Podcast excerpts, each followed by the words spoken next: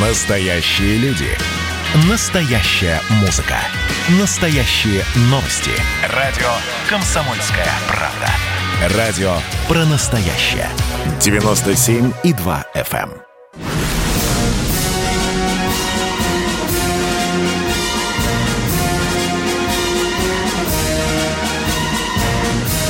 На радио «Комсомольская правда» военное ревю полковника Баранца.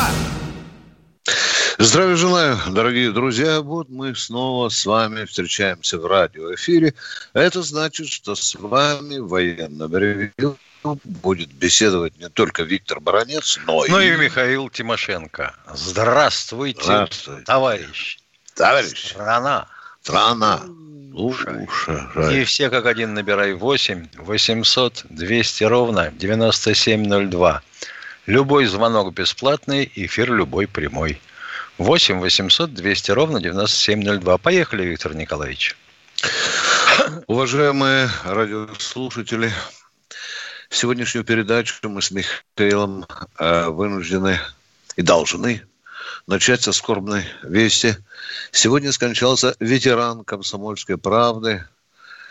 И его, ее золотое перо Леонид Репин.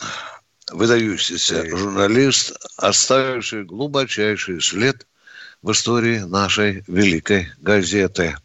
Сегодня, как вы слышали, скончалась и сестра министра обороны России Сергея Шойгу Лариса. Мы берем с Михаилом на себя э, смелость от имени Комсомольской правды, от имени военного ревю принести соболезнования родным и близким покойного. Ну, а сейчас дежурный по сегодняшней рубрике Михаил Тимошенко порассуждает о том, что Ил действительно является лицом нашего авиапрома, или же тут происходит что-то другое. Пожалуйста, Миша, я помолчу. Ну, если бы я был журналистом, я бы, наверное, написал, какой тихий ужас творится в нашем авиастроении. Ну, тихий не тихий, но тем не менее. Мы недавно совсем рассуждали о том, что, наконец, то в Ульяновске пошло вроде как в серийном порядке производство Ил-90, э, ну, Илов 76-х, 90-х, так сказать, с двигателем ПСА 90. Почему? Да потому, ё-моё, что мы 30 лет, 30 лет не обновляли парк военно-транспортной авиации. Ну, хорошо. Вроде как с мертвой точки сдвинулось производство тяжелых транспортников, Илов 76-х. Правда, Сергей Кужегетович хотел, чтобы был 10 штук в год, пока ему сказали 5 и ни в чем себе не отказывай. Но будем надеяться, что цифра-то возрастет, учитывая, что в том числе хотят возобновить производство авиатехники на Ташкентском авиазаводе, который пек их как пирожки. Ей-богу, раз в неделю выпускался самолет. Ну, это же, это же надо уметь работать. Ну, вот, к сожалению, там не было эффективных манагеров, и поэтому все развалилось. Если денег не давать, и теперь там строят что-то для узбек... узбекских железных дорог. Ну, ё-моё, ну, такое производство запороть. Возвращаемся к Ил-112. Он проектировался на замену, планировался, я бы сказал, на замену Аннушки 26 Легкий военно-транспортный самолет. Замечательно. Сделали их аж 1400 штук. Только вдумайтесь в это количество. Вплоть до того, что их даже переделывали в пассажирские на авиаремонтных заводах. Из-за чего он прославился тем, что у него нет багажных полок. Переделанный-то. Ну, хочешь, не хочешь. Машина идет с 70-го года. Ну, пора, пора, пора. Но, если честно сказать, вообще-то в конце 80-х пытались начать разработку ИЛА-112. Поначалу он назывался 114-м, потом название поменяли. Ну, а дальше что? Дальше итоги перестройки, дальше черт знает что. Дальше у нас гений нашей экономики товарищ Гайдар, наследник его Чубайс, и все, кто приложил руку к краху нашего авиастроения, практически окончательному, как предполагалось. Фамилии все известны, можете поискать. Тем не менее, в начале 2000-х годов снова возвращаются к теме легкого транспортника, 112 -й. И до того все дело вроде как хорошо пошло, что командующий 61-й воздушной армией транспортник самолетов, по сути, ВТА, да, заявил, что мы в 2006 году получаем первый серийный и дальше пойдет. Ага, пошло. Пошло, пошло и куда-то делось. Решили производство осваивать на Воронежском авиастроительном заводе. Дошло до того, что завод подготовил всю оснастку, все стапели, был готов. И тут наш министр обороны, светочей Анатолий Эдуардович Сердюков – сказал, так, ребята, значит, хотите дорабатывать? Хотите начать выпуск? Делайте за свои деньги. Все. Он вдруг предпочел Ан-140 украинский. Ну, вот с этого начались чудеса в нашей авиапромышленности. Я не хочу говорить подробно на эту тему, но все КБ оказались в долгу как шелку, в том числе и заводы. Вот из-за этого было совещание относительно того, что все КБ разогнать или в кучку сложить и тому подобное. Грандиозный скандал. Анатолий Эдуардович отлучают вроде как от авиации. Ну, теперь его бросили на импортонезамещение. Я думаю, что кончится тем же самым. Во всяком случае, если судить по событиям на Александровском радиозаводе, которые ухрюкали до того, что там осталось только 300 работников – и одна благополучно работающая фирма, на которую свалили производство всех электронных компонентов, аналогов которых мы не можем купить за рубежом, но собираются прикончить ее. Итак, возвращаемся к 112-му. К 19 году, наконец-то, под мудрым руководством Алексея Рогозина, это младший, а значит, вроде как сделали экземпляр один опытный 112-го. Он должен был вот-вот-вот-вот взлететь. А, генеральный директор Илюшинского замечательного КБ подписывает программу испытаний. А что он не видит в программе испытаний, что самолет на 3 тонны тяжелее? На 3 тонны. Это при заявленной грузоподъемности от 5 до 6. Хорошо бы, чтобы 6, но пока 5, да? И это что ты будешь возить? Всего 2 тонны груза. И центровка нарушена. Самолет летит. От, отказ двигателя. Благодаря тому, что за штурвалом летчик-испытатель Куимов, уникальный совершенно пилот, самолет благополучно садится. Кидаются дорабатывать. Но руководство Илюшина подписывает победный рапорт на имя президента. Потом выясняется, что зря он это сделал. Там снимают к чертям с собачьим половину руководства и сажают тех, кто кое-что соображает в авиации. И начинают обрабатывать напильником самолет. Облегчили на 800 килограмм. Осталось убрать еще 2 тонны. Но на этом не останавливаются заманивают в луховицы руководство партии и правительства, демонстрируют им стол 12 опять восторженные вопли в прессе, самолет улетает, по дороге отказывает двигатель, слава богу, что лететь недалеко, в Раменское сел. Все, спасибо, все свободны. Что дальше-то? Но я понимаю, что в конце концов две тонны, может быть, и не уменьшат. А все пытались объяснить, да вот слабоватенькая у нас вот поколение конструкторов. Ребята, конструктора, сукины дети, не хотят ходить с протянутой рукой. Они не хотят получать зарплату, как уборщица в мини-маркете. Понятно? Платить надо и воспитывать, и спрашивать себя в первую очередь. Ядрит твою вдрит. А вот с двигателем дело хуже. Это климовский двигатель, 117. У него мощность вроде как 300 чрезвычайное на взлетном режиме до 3600. Но взлетный режим, и чрезв... он же чрезвычайный, это на пару-тройку минут, пока он не оторвался и не стал набирать высоту. А ему мощность нужна 3500 как минимум постоянная. Алло, постоянная, на 20% больше. Это вы могете сделать, чтобы вообще не отказывал? А лучше все четыре. Но это уж недостижимая для наших сегодняшних реалий мощность. Но тем не менее, и если он все-таки пойдет в серию, то нам надо как минимум 18 штук в год, потому что их осталось на базе э, ВВС военно-транспортной авиации 170 штук. Сколько их в состоянии летной годности, сказать не хочет никто.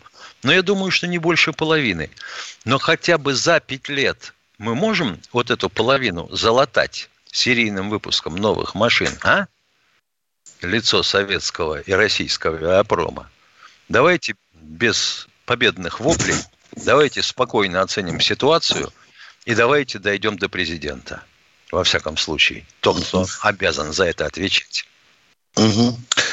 Все, Михаил, Все. да? Все. Да, я только добавлю, что фирма Илюшина пять раз за последние 30 лет меняла вывеску. Что можно ждать от такой фирмы? А И мы руководство. сейчас, дорогие, да, дорогие друзья, мы уходим на коротенький перерыв. Перерыв. Готовьте вопросы. Как дела, Россия? Ватсап-страна! Это то, что обсуждается и то, что волнует. Это ваши сообщения в прямом эфире, в том числе и голосовые. Каждый будний день с 11 до 15 часов с Михаилом Антоновым. Эфир открыт для всех. Включайтесь. Радио «Комсомольская правда». Радио про настоящее.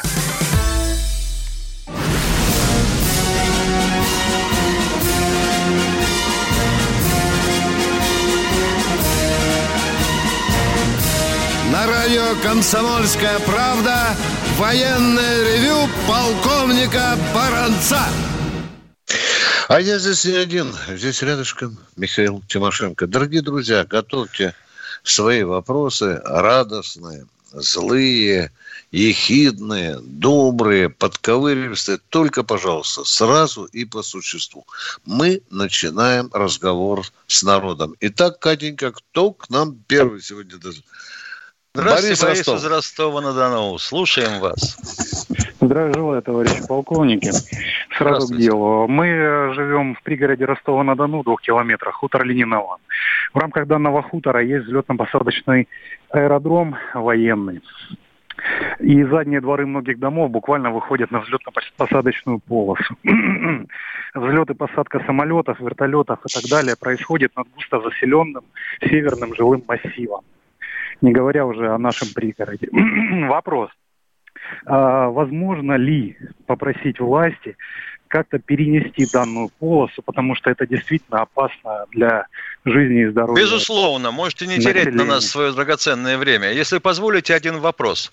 Аэродром Да-да. появился до этих дворов задних или после? А, Я достаточно затрудняюсь ответить, но дело в том, что Понятно, всё. массив достаточно давно. Тогда говорить А. бессмысленно. Потому что, вообще говоря, строительство на территориях вплотную прилегающих к аэродрому или попадающих под створ полосы снижения запрещено. Есть же лимиты, правильно, Миша? Везде Да. же в таких вещах есть Да. определенные градостроительные лимиты. А Уважаемый. если в лес, то молчи и не жалуйся. Да. Вы узнайте, пожалуйста, что раньше появился, аэродром или хутор. А мы принимаем следующего радиослушателя. Кто там у нас? Сергей Новосибирск, почти родной уже. Здравствуйте. Здравствуйте, товарищи. Ну вот, Царство Небесное всем умершим, соболезнования, соболезнования родным и близким. И вот у нас здесь народ как говорит, вот кто ругает Советский Союз, кто к нему плохо относится, тут либо дурак, либо враг. Вот правильно или неправильно говорит народ, вот как по-вашему? Ну, люди же разные, дорогой мой человек. Люди невероятно разные. Кто-то считает, что в Советском Союзе было все хорошо, кто-то отчасти, а кто-то, что все плохо. Одни галоши. Ну вот как по-нашему? Мы с Михаилом так вот, мы видим там, Михаил, ну давай, не молчи, мы видим там и хорошее, и плохое, дорогое. По-моему, ну, это мудро, Миш, а? Ну нельзя ну, же естественно, видеть. ну, ну вот человек а. хочет дождаться, получить от нас однозначный ответ. Все ли было хорошо в Советском Союзе? Отвечаю на ваш вопрос. Я был молодой, и поэтому все было хорошо. Да. Было очень много э, хорошего, и было немало плохого. Так мы ответили на ваш вопрос. Конкретно, по-военному. Кто а с другой стороны, ну, пожалуйста, вот э, в Киев в командировку нет проблем. Дальше в Житомир нет проблем. А сейчас как? Украина это э, часть да. Советского Союза, дружественная страна или что? Или в Узбекистан, или в Казахстан. Вы как? Летите как домой или не летите вообще? А в Прибалтику? Да, это все. Мы живем под руинами Советского Союза. Кто в эфире у нас, дорогие друзья? Энгельс. Здравствуйте, Владимир из Энгельса. Добрый день. Добрый, Добрый день. Это Владимир Зенги, Саратовская область, э, офицер запаса. Да, здравствуйте, здравствуйте. Э, вопрос такой сразу приведу. Э, сейчас во время ковида 19 пересечение границы с Республикой Беларусь. Служил в России, остался здесь с семьей. Как приехать в Беларусь к родне, к братьям, сестрам, повидаться? Нужен ли ПЦР-тест, если сделали прививку? Или семья может уехать туда со мной? Или я только один? Спасибо. Если сделана прививка всем членам семьи, возьмите бумажки, Справки. которые заполняли, да, которые заполняли на прививочном пункте или в поликлинике, или где вас поймали, да, так. под это дело. И спокойно поезжайте. Должны пропустить. А на автомобиле можно или только поездом? Можно. Я, я думаю, что Можно. на автомобиле лучше всего. Да. Ну, ну, я потому что каждый год езжу на автомобиле, а тут вот такая вот... Правда, год Конечно. Я, да. Не, ну вы правильно заботитесь, конечно. Лучше избежать неожиданности. Удачи вам, дорогой мой, по, при поездке в Беларусь. Удачи. Спасибо вам. Едем дальше. Кто следующий? Николай Воронеж. Здравствуйте, здравствуйте, Николай из Воронежа. Здравствуйте. У меня вопрос к Виктору Николаевичу Баранцу. В газете «Завтра» номер 22, а несколько раньше в газете «Советская Россия» было опубликовано письмо председателя ЦК КПРФ Зюганова президенту. Меня интересует ваше отношение к этому письму и будет ли на это письмо публичный ответ президента? Это как решит Путин и его администрация. Четко сразу отвечаю. Письма пишут э, Путину тысячами. Как вы думаете, когда ему управлять страной? Вот ответьте, пожалуйста. Что касается содержания письма, то там я ничего нового не увидел.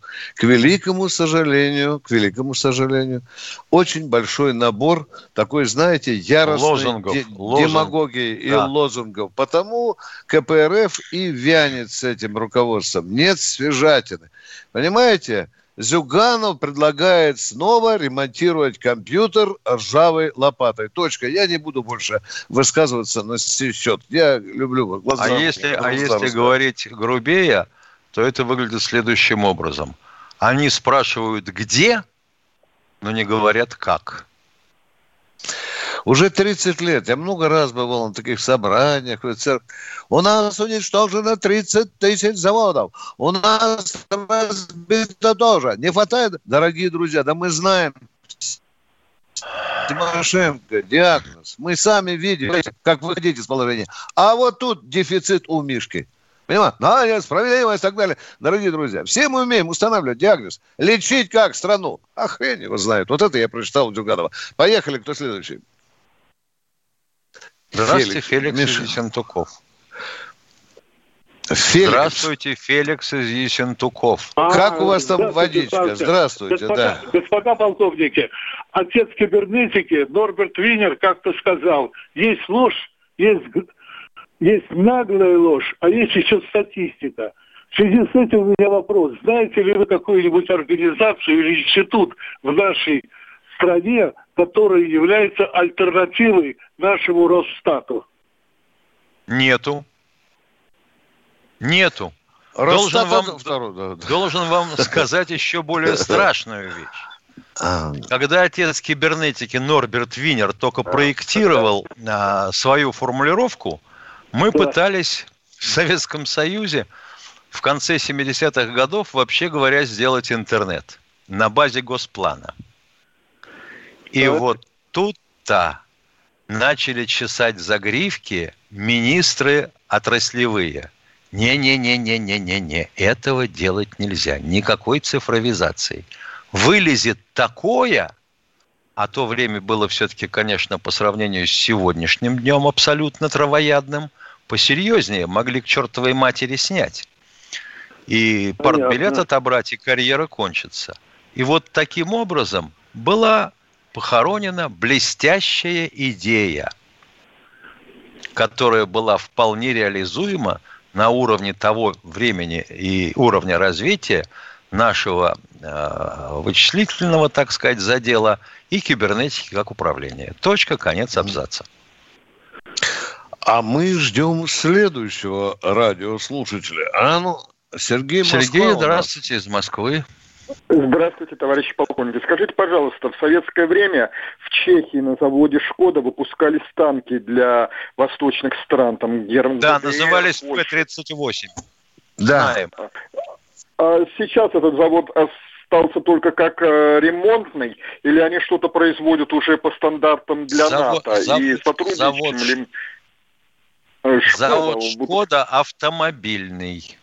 Завод «Шкода», повторяю, автомобильный, чисто автомобильный. Танков не строит. Очень хороший ответ.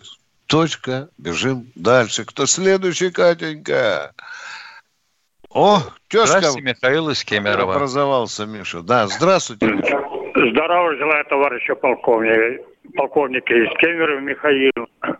Скажите, пожалуйста, первый вопрос – а, почему вот Днем Победы вообще не показывают портрет Верховного Главнокомандующего? И боятся, боятся да всего советского. Вы что, да боятся? Что? Нельзя это вы делать. что? Зачем напоминать народу, кто там был во главе власти? И кто... Значит, боя... Второй вопрос, пожалуйста. Боятся, трусость, Второй конъюнктура. вопрос. Да. У меня просьба к вам. Да. Песня парашютистов включить. А есть такие слова там.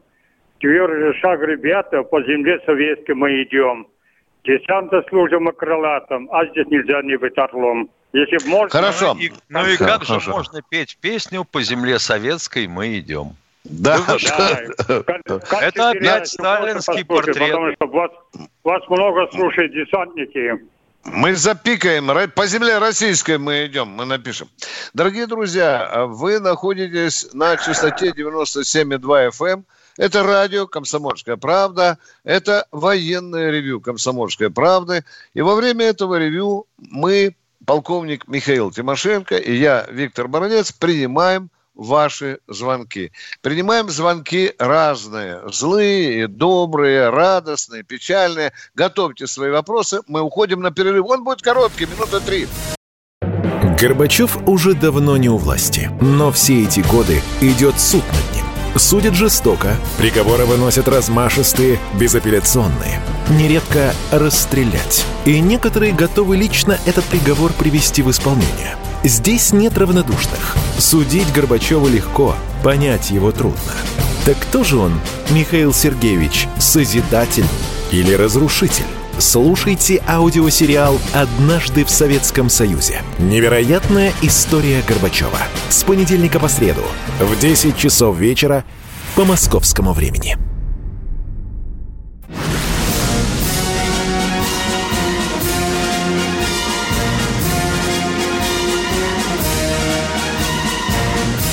На радио «Комсомольская правда» военное ревю полковника Баранца. С вами также душевненько беседуют на волне военного ревю «Комсомольская правда» Михаил Тимошенко.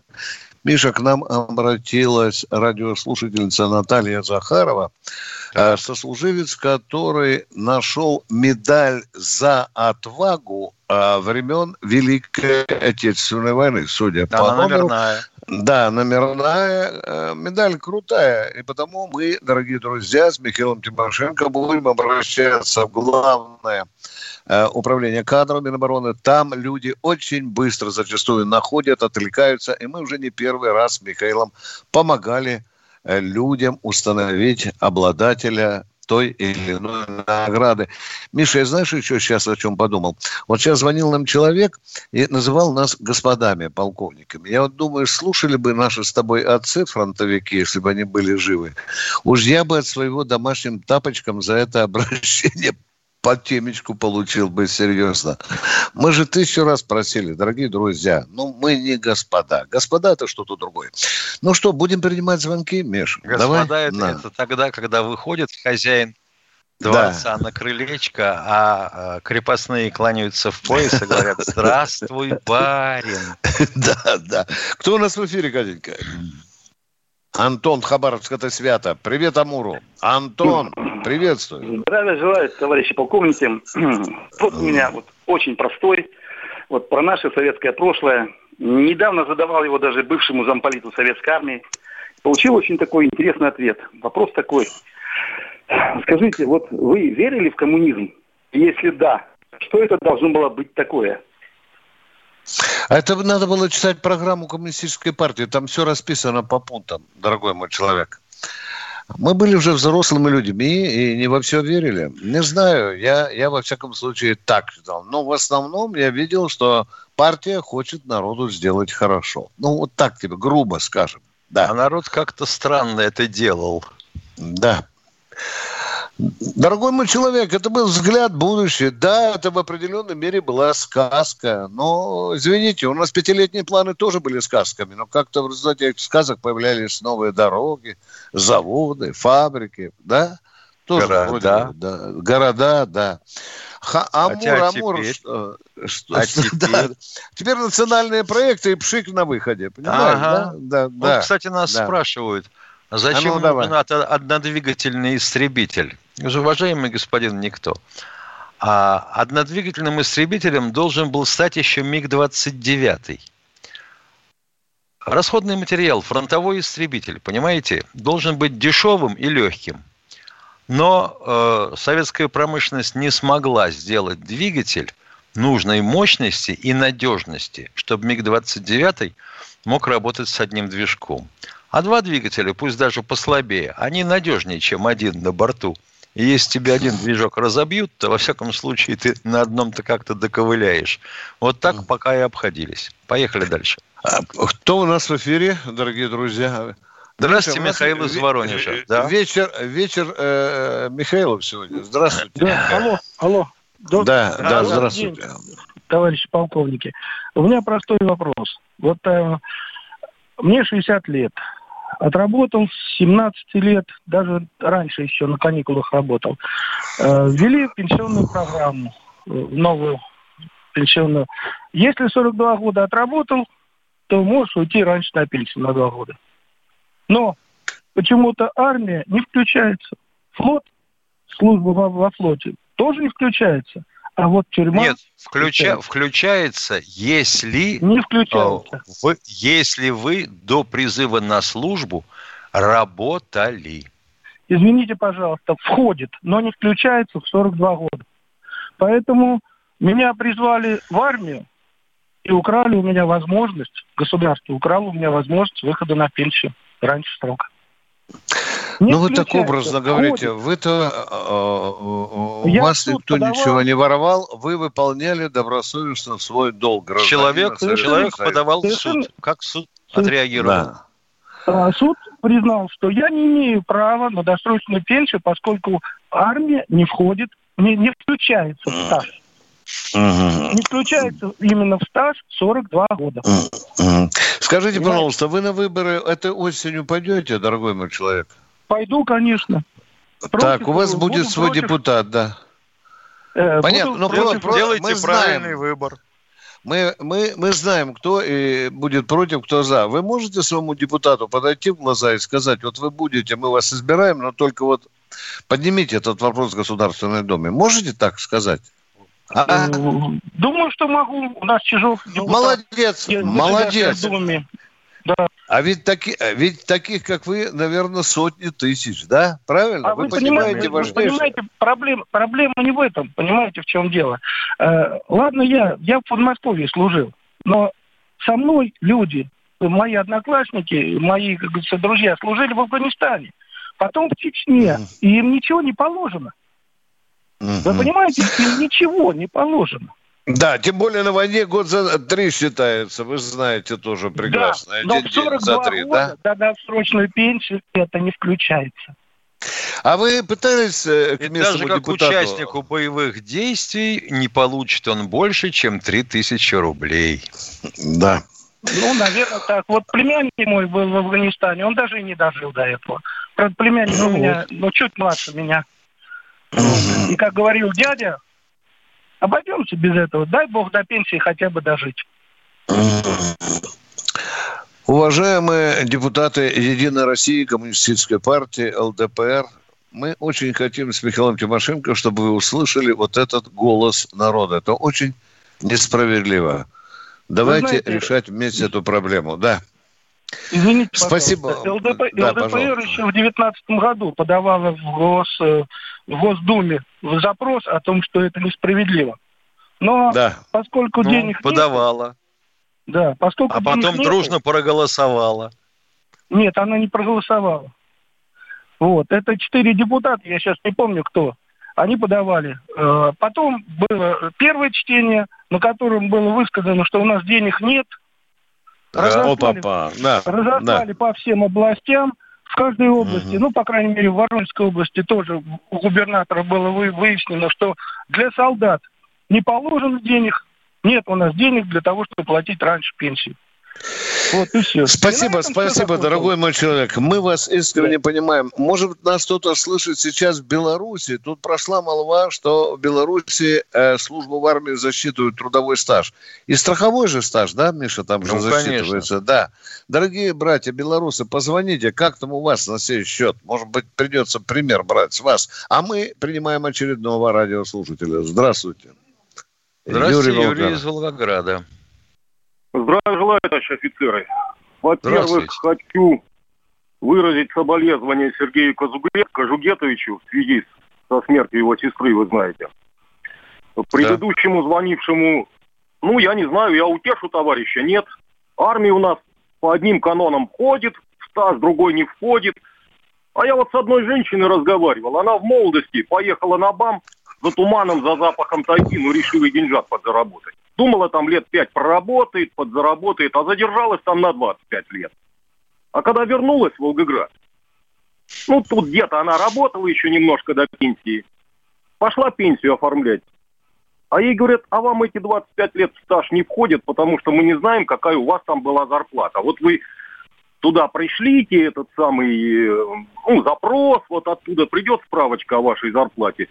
Оттуда пришел ответ. Архив сгорел, а в остальном прекрасная маркиза, все хорошо. Человек 25 лет на БАМе и присел на социальную пенсию, как будто вообще никогда не работала. Вот это. Ну, в основном я звоню э, привет передать товарищу из Ростова, который на аэродроме живет-то. Дело-то, в общем-то, кифе. Это опасно. И для летчиков опасно, и для жителей опасно. А вдруг с Конечно.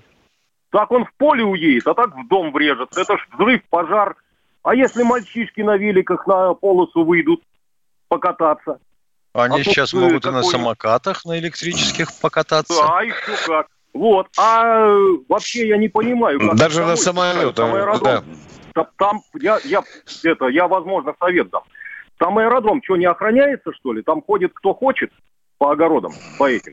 Это, это тоже. Значит, если... но, но это так похоже, э, э, Юрий, похоже, что этот хутор, он полз к аэродрому. Вы же знаете. Да, так, огородами так и, потихоньку. Так и в Воронеже, да. Власть Виктор Николаевич, давайте время да. сэкономим. Я хочу сказать то, что хочу. Значит, э, если там жители начнут, э, как бы местные власти турсучить, мол того, что аэродром уберите, то боюсь, что уберут скорее их.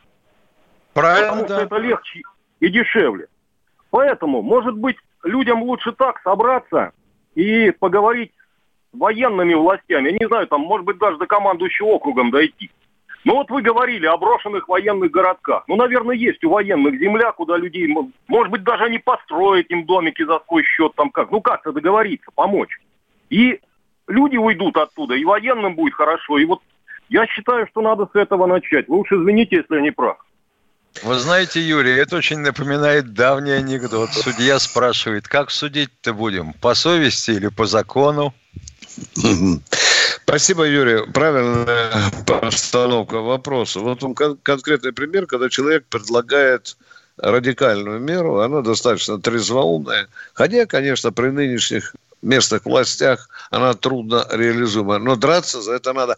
Баронец Тимошенко ведут военное ревю «Комсомольская правда». Сейчас мы удаляемся на коротенький перерыв.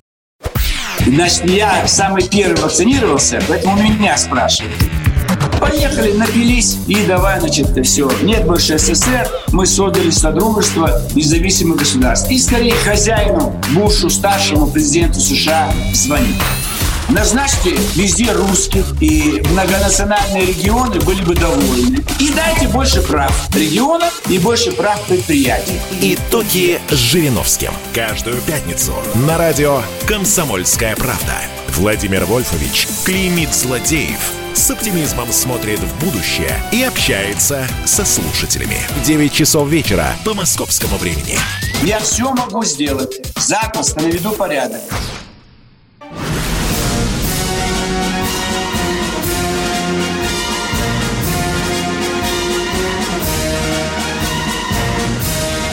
Радио «Комсомольская правда» военное ревю полковника Баранца.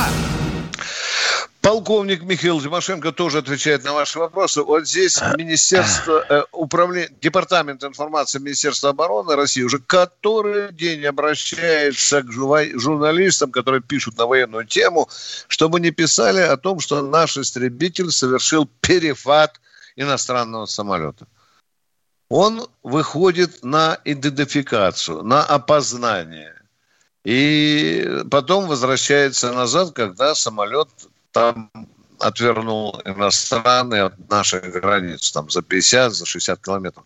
Перефат, вот пишут, это когда что, Миша? Когда самолетик заставили приземлиться на том аэродроме, который нам нужен. Это Миш. в лучшем ну, случае. Да. Да, или, да, да, да, да, да, да. Или же нибудь там вот заставили его в земельку русскую зарыться, зарыться если он залез на, наше, на да. нашу территорию. А это чисто журналистский такой да. оборот ну, речи ну, для красоты. Ну, крас, красиво же звучит перехват, да? да. Ну, а мы продолжаем принимать звонки. Кто у нас, Катенька, в эфире? А?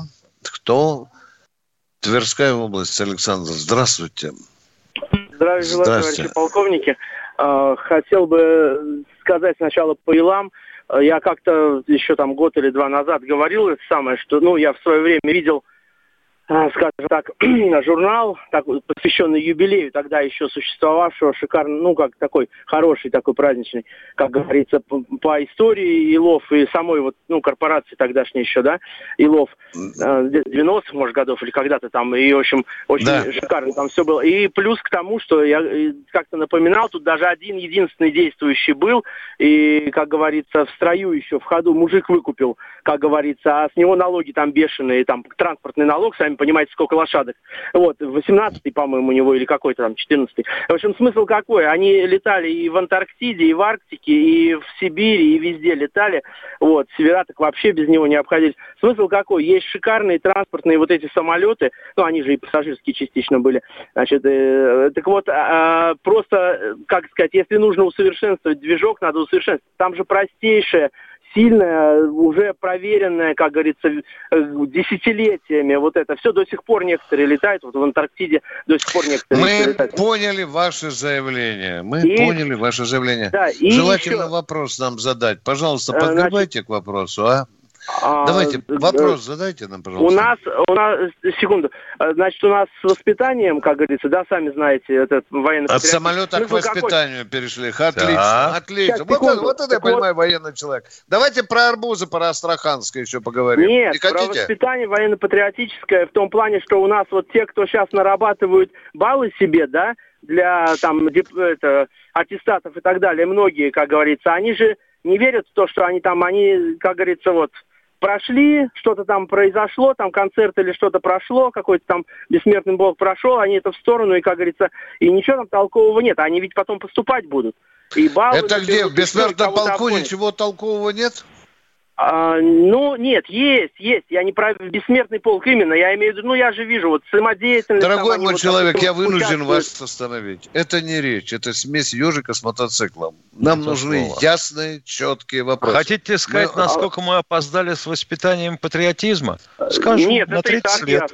Ну, понятно. Дорогой мой человек, готовьте вопросы. Вы понимаете, мы понимаем, что вас что-то нагорело. Мы вас терпеливо выслушали. Но мы же вопросы не дождались дождались. Спасибо. Вам готовьтесь лучше, а мы ждем следующего радиослушателя. Елена Здравствуйте, Елена из Пятигорска. Здравствуйте.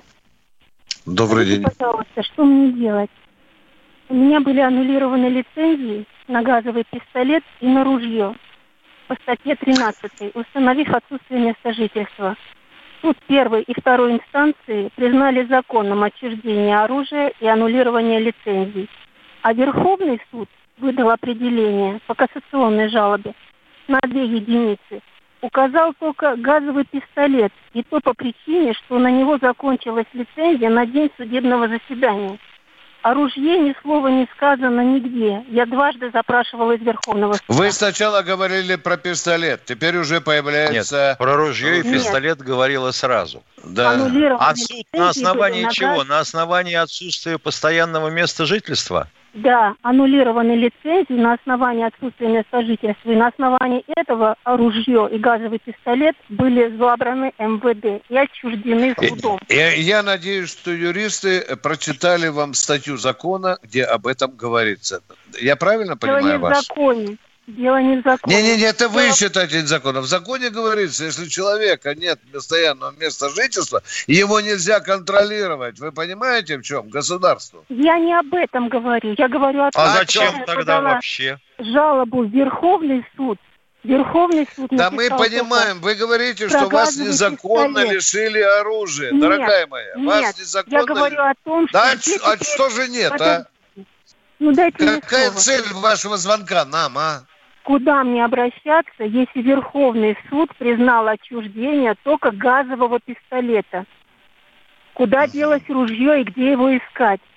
Я обратилась ага. в прокуратуру. А-а-а. Они говорят, было решение Верховного суда, которым вам отказано в отмене судебного решения первой инстанции. А Кто у вас забирал ружье конкретно? Какое отделение МВД полиции? города Пятигорска. Вот в МВД города Пятигорска. И, и прикладываете делать... копию решения да. Верховного суда. суда. И они будут отвечать за ваше ружье. И объясняться с вами по закону, надеюсь. Туда надо Скажите, идти, туда. Кто можно забрал, ли это тому пользу мою, что я могу еще вернуть ружье? Мы с Тимошенко не можем в чью-то пользу, не зная всего положения дела, понимаете? Нет. Ну, вообще, мы даже, мы даже не Росгвардия. Да, да. Мы ваш понимаем обиду. Верховный но, суд указал одну единицу, а отобрано две единицы. Имеется так вы же сказали, только вернули есть... пистолет, оружие забрали, Нет, а теперь отобрано. Пистолет, пистолет забрали изъяли, потому единицы. что... Оружие оставили, да? Нет. Нет. Забрали, О, забрали и ружье, и газовый пистолет. А Верховный суд признал отчуждение только газового пистолета но ружье не возвращают, так как Верховный суд не отменил судебное решение первой инстанции. Вот с этим решением и в местное отделение полиции. И там у вас есть и высшее отделение полиции, управление есть и так далее. Вот по этим инстанциям надо драться и ходить. Если Разрешите так, как вы излагаете, правда на вашей стороне. стороне. Точка. Если да. такое решение Верховного суда. Виктор да, Николаевич, да, да. капли цианида высылаю тебе почтой. Спасибо. А мы э, у Кати спросим, у нас еще кто-то есть? Анатолий Вологдов. Здравствуйте. Минута. Желаю, товарищ полковники. Михаил Владимирович. Михаил да. Владимирович, слышите меня, да? Еще как. Значит, я что хотел это самое, чтобы когда вас буду в следующий раз спрашивать э, адреса по ранениям там в Ленинграде, э, Санкт-Петербурге, пожалуйста, отвечайте так. 191, 180, Лазаретный переулок, не Аптековский, Лазаретный переулок, военное название этого адреса. Хорошо, Лазаретный. спасибо, сделаем. Да, Лазарет, Лазарет филиал, филиал архива Министерства обороны. Лазаретный. Спасибо большое вам. Да, до свидания. А, номер, номер дома 181 дробь. Нет, Ах, ушел. Да, да, да, 181, 191, 100, 180 индекс. 191, да. 180 индекс. Лазаретный переулок 2. Отлично. Хорошо. Вот. Отлично. Ну, нет, Ага, всего доброго, до свидания. Вам спасибо за очень важное уточнение. Это важно Забавно, для десятков тысяч людей. Да. Да. Забавно, да. что было раньше аптечный. Да. Ну что, ну что дорогие друзья. 30 секунд. Прощаемся до субботы. Да, до послезавтра. Но выйдем мы в субботу в 8 часов утра, дорогие друзья. Военное ревю «Комсомольской правды» ждет ваших звонков. Готовьте. И в воскресенье мы выйдем в 8 часов утра. Военное ревю. С вами полковники Баранец Тимошенко. Телефон тот же, прежний. Готовьте свои вопросы. Любые вопросы. Ну, желательно Частота и позывные да. прежние. Да. Всего до доброго, субботы. дорогие друзья. До субботы.